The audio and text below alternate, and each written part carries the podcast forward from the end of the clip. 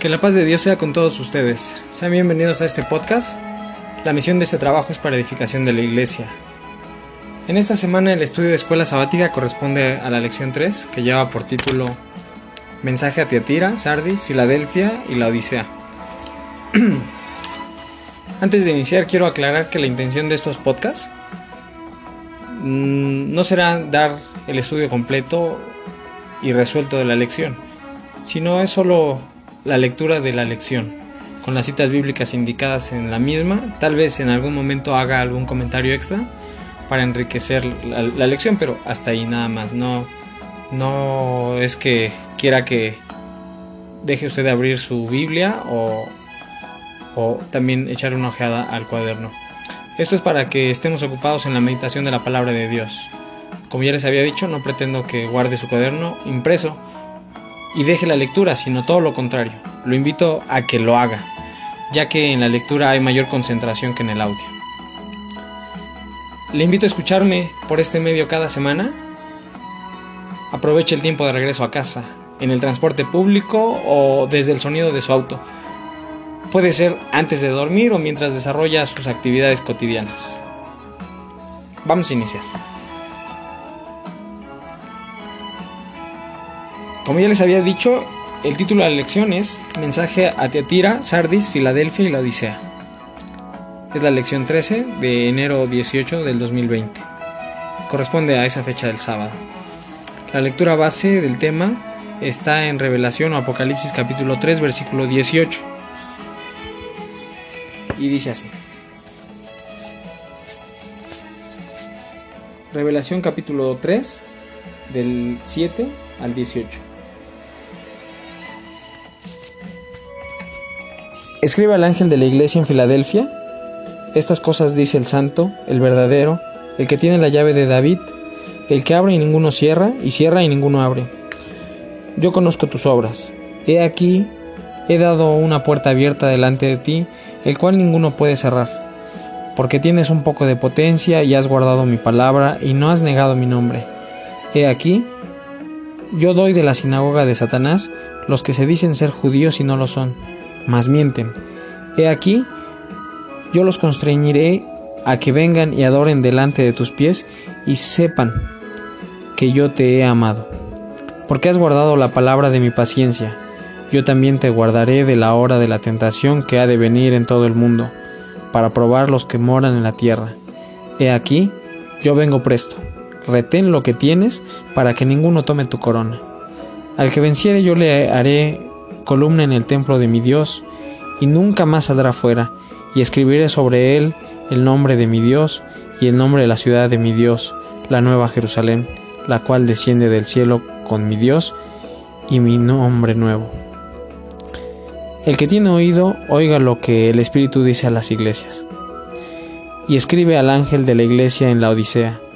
He aquí, dice el Amén, el testigo fiel y verdadero, el principio de la creación de Dios.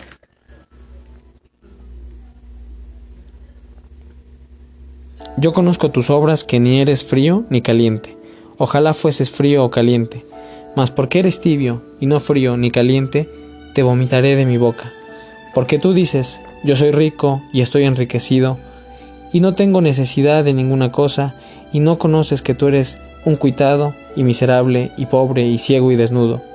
Yo te amonesto que de mí compres oro afinado en fuego, para que seas hecho rico y seas vestido de vestiduras blancas, para que no se cubra, se descubra la vergüenza de tu desnudez, y unge tus ojos con colirio para que veas.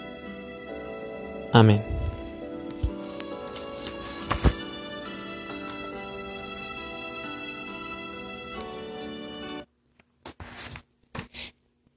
El verso para memorizar. El que venciere será vestido de vestiduras blancas, y borraré su nombre del libro de la vida, y confesaré su nombre delante de mi Padre y delante de los ángeles. Apocalipsis 3:5. Lo voy a repetir para efecto de que lo memorice, pues es verso para memorizar. El que venciere será vestido de vestiduras blancas, y no borraré su nombre del libro de la vida. Y confesaré su nombre delante de mi Padre y delante de los ángeles. Apocalipsis 3:5. Última vez. El que venciere será vestido de vestiduras blancas, y no borraré su nombre del libro de la vida, y confesaré su nombre delante de mi Padre y delante de los ángeles. Apocalipsis 3:5. Amén. Introducción a la lección. Ahora estamos estudiando el significado de las, de las cuatro últimas iglesias y el contenido de sus mensajes. Cada mensaje enviado a aquellas iglesias tuvo un efecto muy benéfico. Y este, siendo un mensaje profético, se aplica también a nosotros especialmente sus amonestaciones. Tiatira significa dulce sabor del trabajo o sacrificio de contrición, mientras que Sardis quiere decir los que escaparon o el remanente que quedó. Así también Filadelfia significa amor fraternal, todo lo contrario a la Odisea que significa el juicio del pueblo y también quiere decir tibieza, indiferencia. Por las características de Teatira el mensaje se aplica a la iglesia de Dios que existió, entre los años 554 y 1520 después de Cristo, un periodo de peor persecución que el de Esmirna, y que a pesar de un tiempo tan largo de sufrimiento, muerte y persecución, conservó sus buenas obras, su amor, su fe y su servicio. Sin embargo, Sardis, que fue más bienaventurada, libre de aquella persecución, no conservó ni sus buenas obras, ni su amor, ni su fe, ni su servicio. Su condición espiritual fue paupérrima, o sea, pobre o escasa. Es la iglesia que siguió de Tiatira, la Iglesia de Dios que atestiguó el movimiento de Martín Lutero, cuando muchos se confundieron creyendo que era un movimiento despertado por Dios para mejorar las condiciones de la Iglesia, el Señor la reprende porque en el periodo de 1520 hasta casi el siglo el fin del siglo XVIII la Iglesia siempre fue mediocre, aunque hubo algunos que conservaron limpiamente su fe. La iglesia del Amor Fraternal o Filadelfia halló una puerta abierta para escapar de sus opresores en los países europeos. Este periodo de bendición abarca desde la época del Renacimiento hasta casi el principio del siglo XX. O sea que las características de ese amor fraternal se observan hasta que vino la Primera Guerra Mundial. Después todas las cosas cambiaron y empezaron a manifestar las características de la iglesia de la Odisea. A nosotros que nos ha tocado vivir en esta última etapa, no debemos conformarnos con decir somos así o la iglesia es así porque se está cumpliendo en ella la profecía. Debemos reivindicarnos con arrepentimiento y ungir nuestros ojos para ver la condición de tibieza en que vivimos. Preguntas del estudio.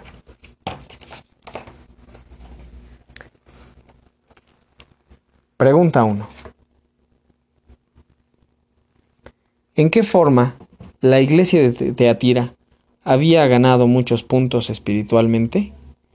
Revelación o Apocalipsis, capítulo 2, versículos 18 y 19. Dice así.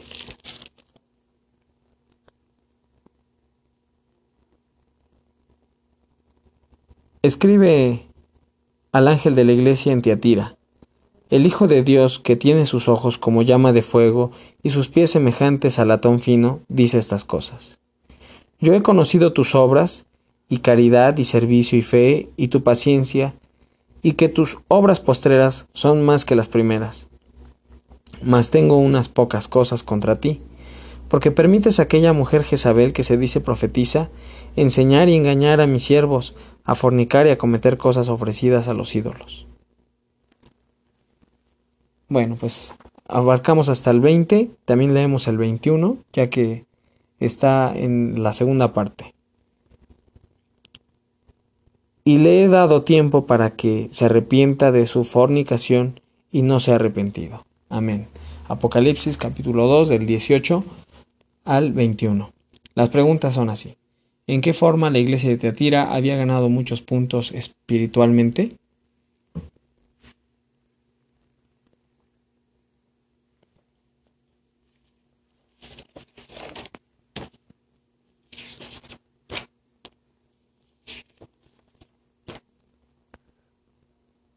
Bueno, pues hubo algunos en ese periodo de Tiatira que amenazados y torturados se dieron y consintieron este poder bestial que la profecía en este mensaje compara con aquella mujer Jezabel. Esa es la razón de por qué tenemos las palabras de amonestación de Jesús en Apocalipsis capítulo 2 versículo 20, en donde denuncia su debilidad sometiéndose a este poder por el espíritu de la mujer Jezabel. Hay palabras de aliento de parte del Señor Jesús para aquellos que no habían aceptado la doctrina de la mujer ramera y habían retenido la verdadera fe y les amonesta que se guarden así hasta su segunda venida. Pues como yo les había dicho, no se trata de resolver la, escuela, solamente algunas notas. Eh, Teatira eh, está ubicada en el año 533 al a 1520 después de Cristo. Así los hermanos que nos antecedieron lo, ubican en el tiempo comentar que es, un periodo largo, son mil años, pero se dieron cosas importantes en ese tiempo. ¿Como qué cosas? Bueno, en el 554 después de Cristo, con Justiniano, se da el levantamiento o el cuerno pequeño,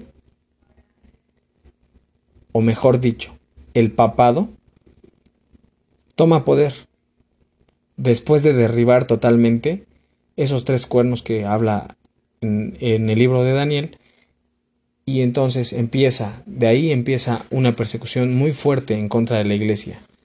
Por eso es que este periodo, pues, eh, eh, la iglesia es sometida a mucho sufrimiento, a muchos, muchos mueren, muchos son eh, afectados grandemente, escapando de un lado a otro, y pues en este tiempo finaliza con el con la reforma protestante que va a dar paso a los, al, siguiente periodo. Entonces, ¿qué pasa? Que muchos pues eh, no resistían.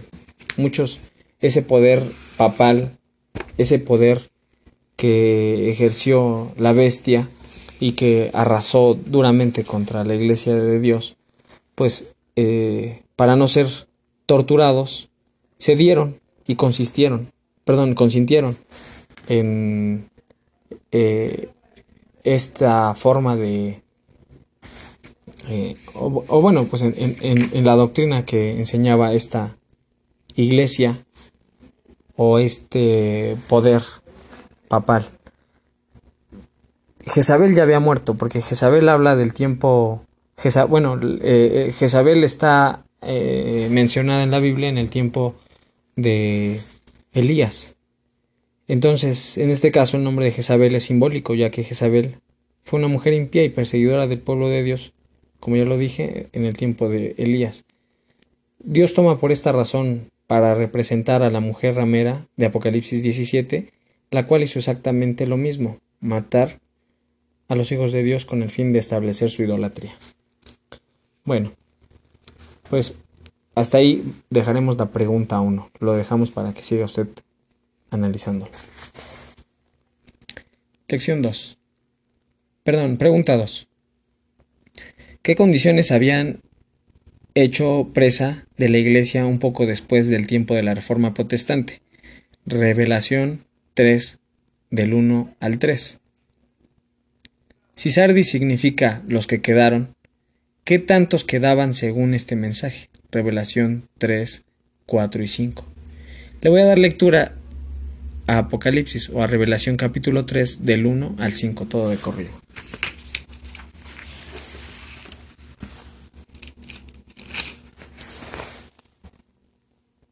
Y escribe al ángel de la iglesia en Sardis, el que tiene los siete espíritus de Dios y las siete estrellas, dice estas cosas. Yo conozco tus obras que tienes nombre, que vives y estás muerto.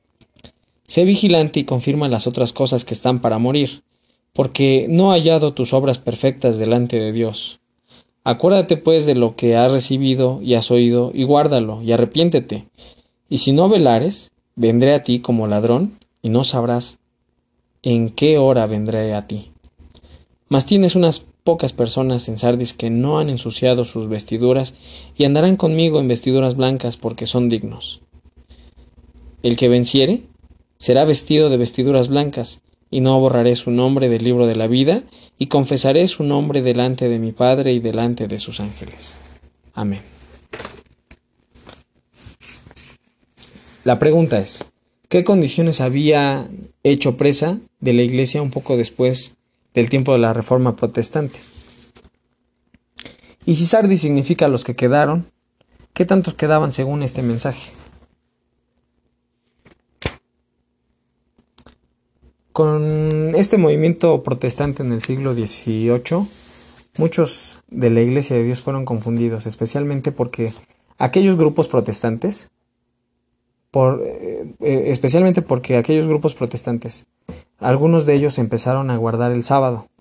De ahí la amonestación del Señor contra Sardis. Sé vigilante y confirma las otras cosas que están para morir, porque no he hallado tus obras perfectas delante de mí.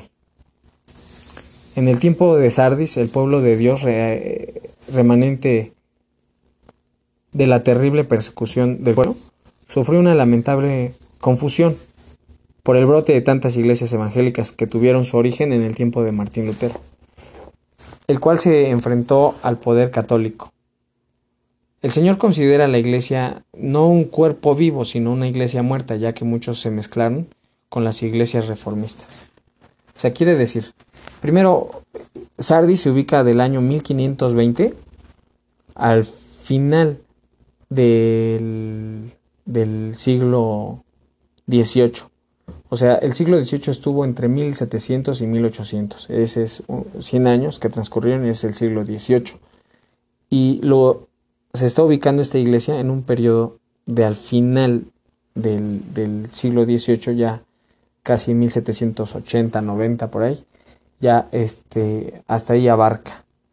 Eh, ¿Qué pasó en ese tiempo? Pues no mucho, solamente la reforma protestante que inicia en Alemania en el siglo XVI. Eh, en el 1517, 1520 inician este, este movimiento. Y también se da un movimiento cultural y social que se llama el Renacimiento. Y este Renacimiento fue el auge en las ciencias naturales, en las ciencias humanas, en la política, en las artes, en la filosofía. Nada más como para que tengamos un antecedente, por este tiempo más o menos fue que se descubrió América. Mm, empezaron a viajar, a conocer eh, el nuevo mundo que era América, todo el continente americano, y pues una persona ahí muy eh, importante de ese tiempo, o un referente, mejor dicho, de ese tiempo, fue un hombre llamado Galileo Galilei.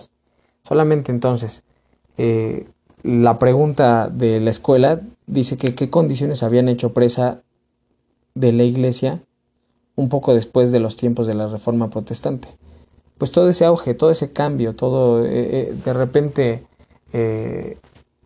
empezó, empezó a haber como mayor apertura a, la, ciencia, a las artes, en la forma de, de, pensar del hombre, porque también uh, los filósofos contribuyeron bastante en este, en este periodo y entonces hubo una transformación, eh, ¿cómo decirlo?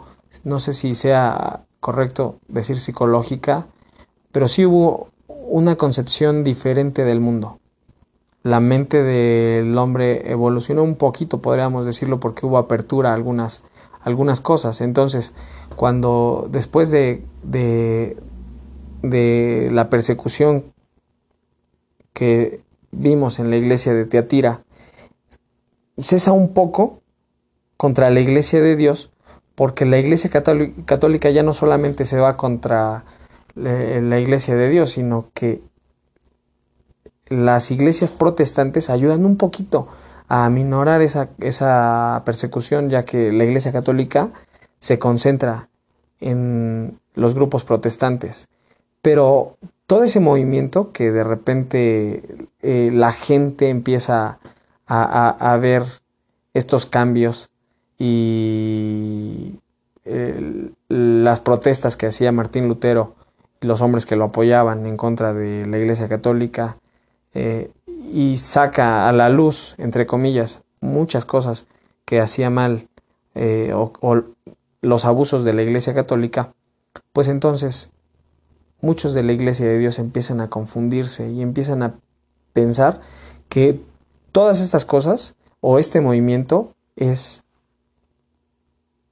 apoyado o es levantado por nuestro Dios, o sea, eh, que, que es para la iglesia de Dios.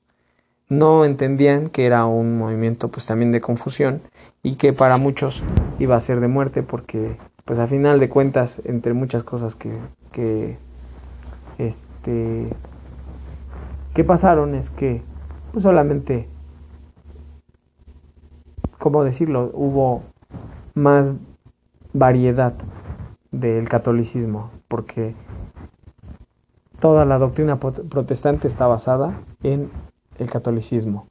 Aunque por ese tiempo muchos empiezan a confundirse eh, porque también se empiezan eh, a acercar a la doctrina de la iglesia de Dios y muchos adoptan parte de la doctrina de la iglesia de Dios y entre ellos pues el guardar el sábado entonces como uh, ya dije pues eso empieza a, a crear confusión en ese tiempo en la iglesia de Dios Luego la segunda parte dice, si sardis significan los que quedaron, ¿qué tantos quedaban según este mensaje? Pues como ya lo escuché en la lectura, quedan pocos, quedaron pocos, muchos fueron confundidos. Porque dice, más tienes unas pocas personas en Sardis que no han ensuciado sus vestiduras. Entonces, pues este movimiento protestante y este movimiento social cultural confundió a muchos. La pregunta número 3. Según el versículo, ¿cómo serán vestidos los vencedores? Lea Revelación 19.8 y a qué hace referencia el libro de la vida. Éxodo 32, 32 y 33 y Revelación 20, 12. Vamos a leerlo.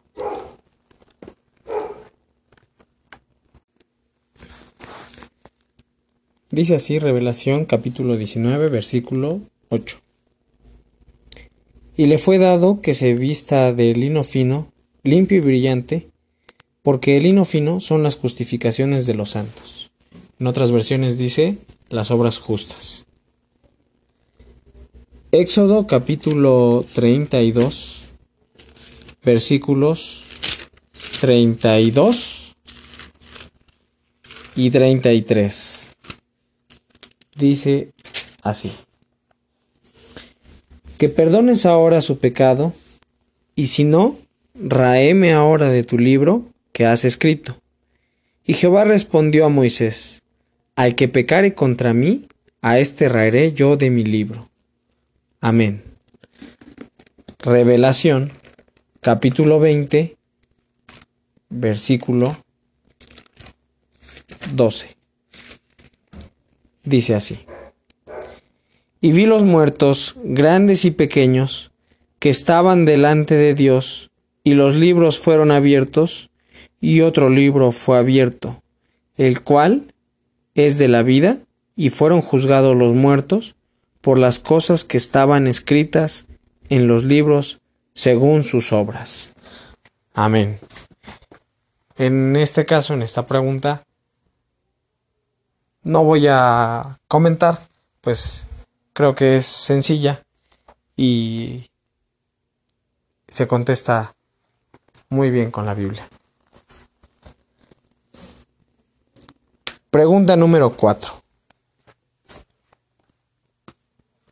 ¿En qué tiempo tuvieron su cumplimiento las palabras de revelación, capítulo 3, versículos 7 y 8.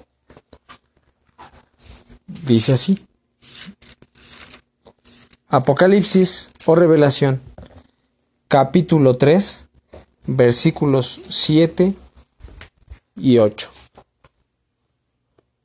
Y escribe al ángel de la iglesia en Filadelfia estas cosas dice el santo, el verdadero, el que tiene la llave de David, el que abre y ninguno cierra, y cierra y ninguno abre.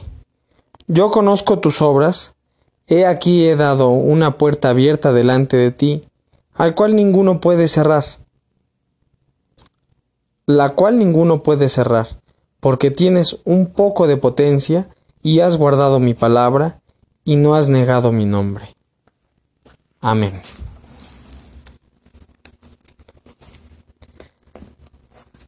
¿En qué tiempo tuvieron su cumplimiento las palabras de revelación 3, 7 y 8? ¿A qué se refiere la llave de David? Isaías 22, 22. Dice así.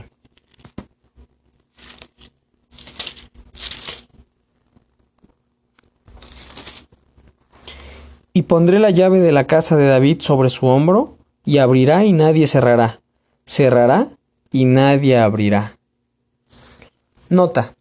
La iglesia del periodo de Filadelfia disfrutó la libertad cuando se abrió una puerta como una oportunidad para escapar de la persecución.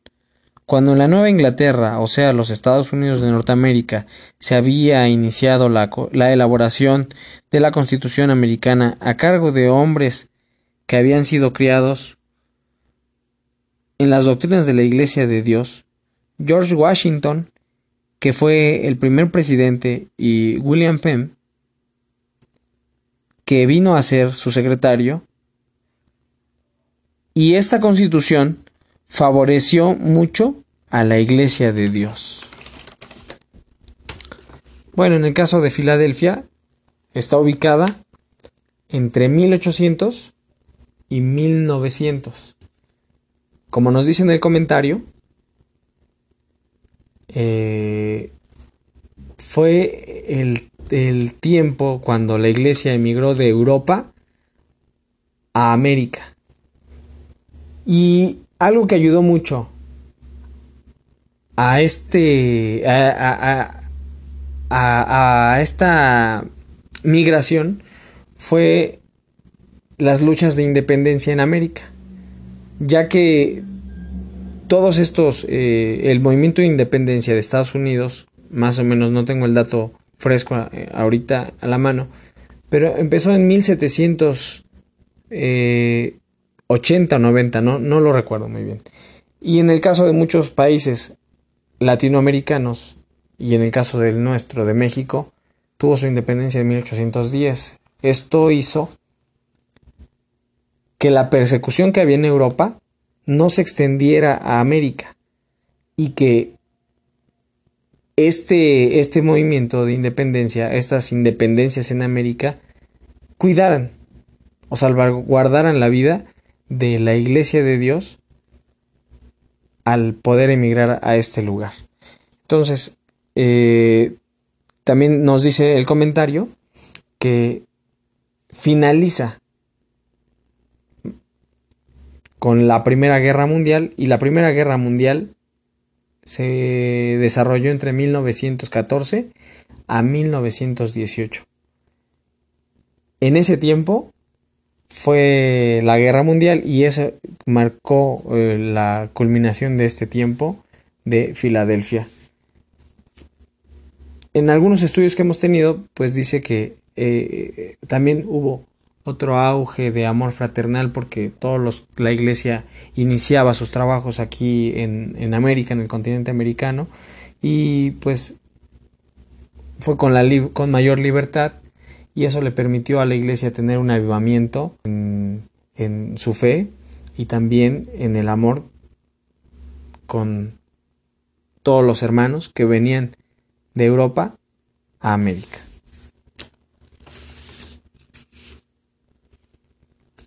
Bueno, pues entonces, ya nada más decir que la Odisea, vamos a, a este, que son casi las preguntas que restan.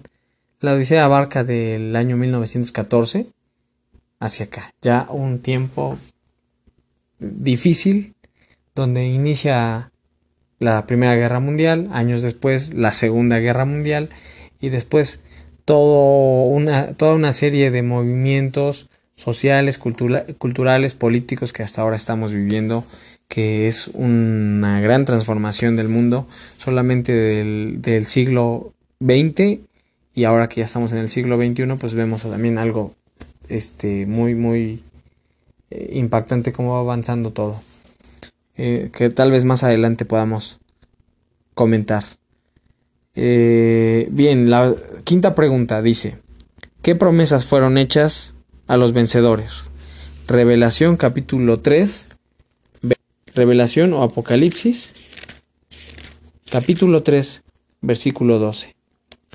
Al que venciere yo le daré, perdón, al que venciere yo lo haré, columna en el templo de mi Dios, y nunca más saldrá fuera, y escribiré sobre él el nombre de mi Dios y el nombre de la ciudad de mi Dios, y la nueva Jerusalén, la cual desciende del cielo con mi Dios y mi nuevo nombre.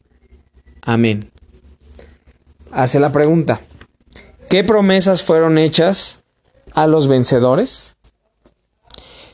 La segunda parte dice, ¿qué denota el nombre de Dios y el nombre de la Nueva Jerusalén. Revelación capítulo 14, versículo 22. ¿Qué denotan el nombre de Dios y el nombre de la Nueva Jerusalén? Revelación capítulo 14. 1.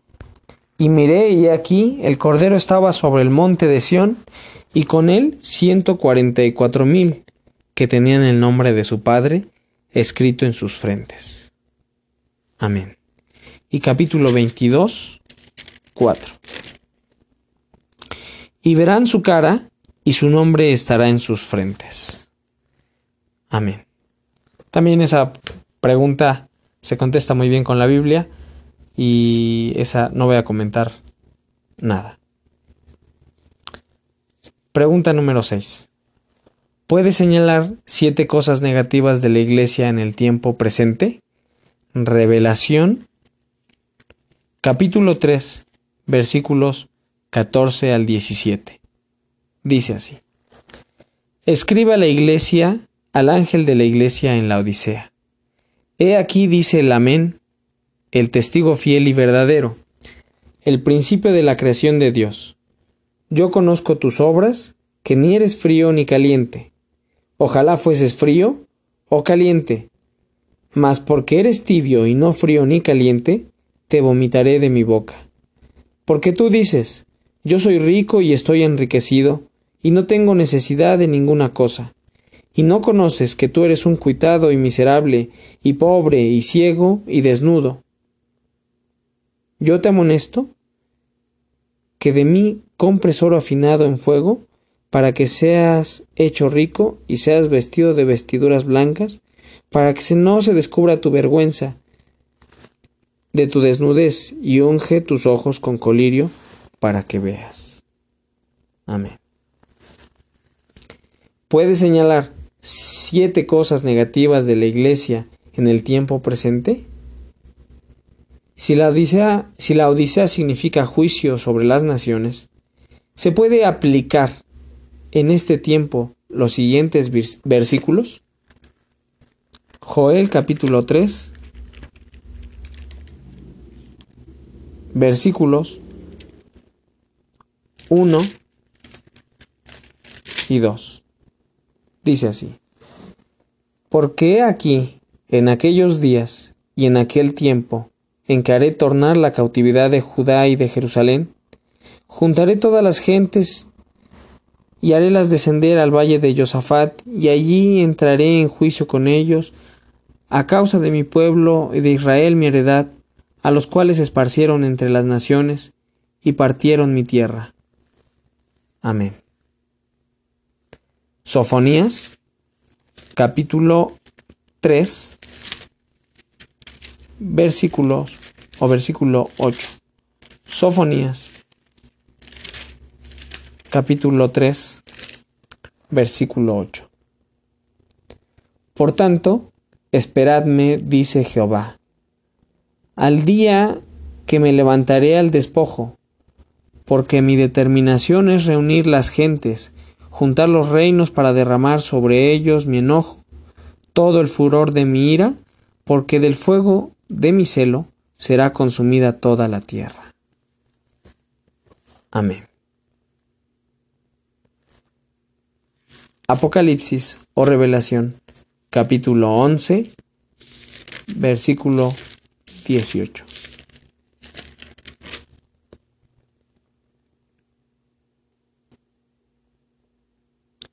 Y se han airado las naciones, y tu era es venida, y el tiempo de los muertos, para que sean juzgados, y para que des el galardón a tus siervos los profetas, y a los santos, y a los que temen tu nombre, y a los pequeñitos y a los grandes, y para que destruyas a los que destruyen la tierra. Amén. ¿Se puede aplicar en este tiempo los siguientes versículos? Ya lo hemos leído, analice, medite y conteste. Última pregunta, pregunta número 7. ¿Qué consejo le has dado a la iglesia de nuestros días? O sea, a usted que está leyendo estos versículos, en este caso, escuchando. Revelación capítulo 3, versículos 18 y 19. Yo te amonesto que de mí compres oro afinado en fuego, para que seas hecho rico, y seas vestido de vestiduras blancas, para que no se descubra la vergüenza de tu desnudez, y unge tus ojos con colirio para que veas. Yo reprendo y castigo a todos los que amo. Sé pues celoso y arrepiéntete. Amén. ¿Qué consejo le has dado a la iglesia de nuestros días?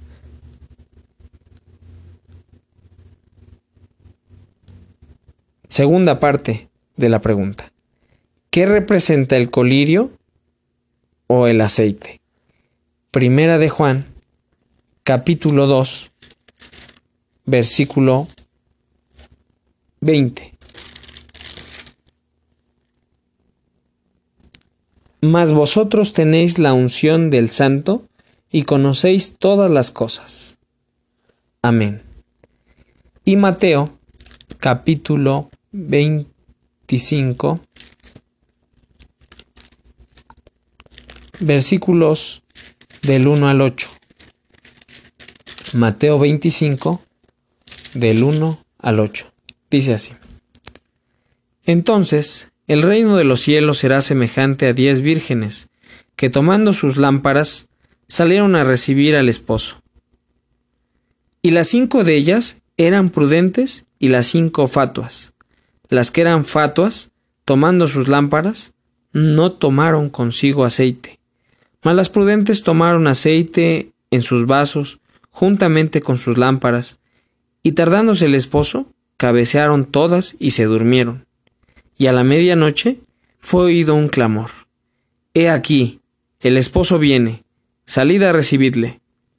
Entonces todas aquellas vírgenes se levantaron y enderezaron sus lámparas.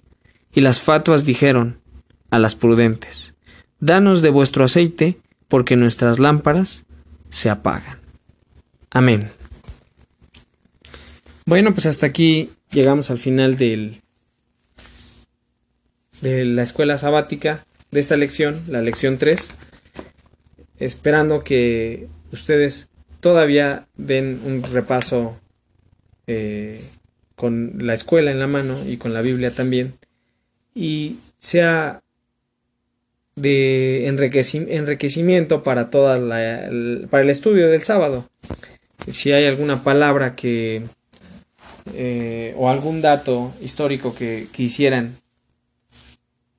investigar, pues creo que esa es la intención de este trabajo. Sé que el de nuestras actividades cotidianas a veces nos impiden eh, desarrollar eh, o, tener un estudio más concienzudo. Pero creo que hay que darse el tiempo, hay que leer. Este trabajo sirva solamente como una introducción al estudio. Les agradezco su tiempo y espero que estemos eh, en contacto. Me gustaría que me escriban si en algún di algún dato erróneo o alguna equivocación, también les pido una disculpa. No es mi, eh, mi de repente hay veces que se traba uno, pero les pido una disculpa nuevamente y les pido que si dije algún dato incorrecto me lo hagan saber. Mi correo es ederhersbel.gmail.com Repito, eder Ersbel con H es la abreviación de Hernández Velázquez arroba gmail.com Les agradecería que me dejaran sus comentarios. Ahora pues tenemos eh, estos aparatos eh, que hay que utilizarlos de una forma adecuada. Y pues que sirvan de provecho que sirvan de provecho para la labor que queremos hacer. Espero que haya sido de su agrado este estudio. Pasa voz